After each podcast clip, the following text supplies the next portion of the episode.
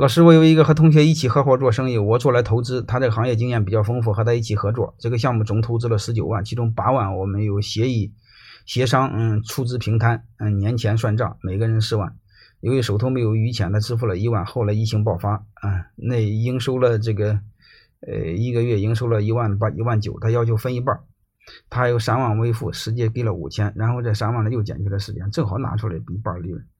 然后我想了想，投了一万，又拿了一万，压根没投下去。然后下个月分红又来了，他这样等于一分钱没出，然后到后边。两万六也不用出了，实际是没有投资，这样下去我心里不平衡，我承担了。这问题太长，我来不及来不及分析，好吧？因为还有太多的人等我呢，我就我就回答一个事儿吧。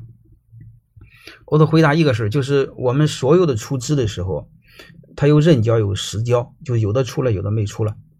我建议你们为了为了避免你们的风险，就为了有有些人被忽悠啊，就是就是你们先出，我我后来再出，结果后来他没出。但是你们按约定股份分红，那样真出钱的人就吃亏了，是不是这样？所以我更建议你们怎么做呢？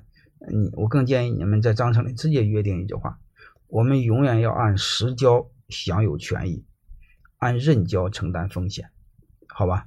呃，刚才那同学问问题太长了，我我我我来不及看，我要把这个看明白，担心影响别的同学，好吧？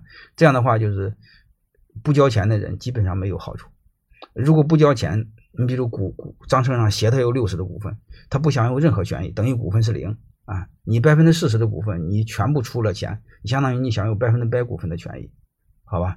我不知道大家是不是这个意思。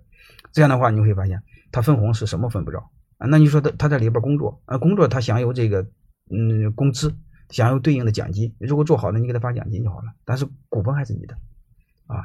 我们就看这个啊，还有很多同学以前在中外管理听过我讲课是吧？啊，那很好，那但是我尽可能呢，给大家分享更多，好吧？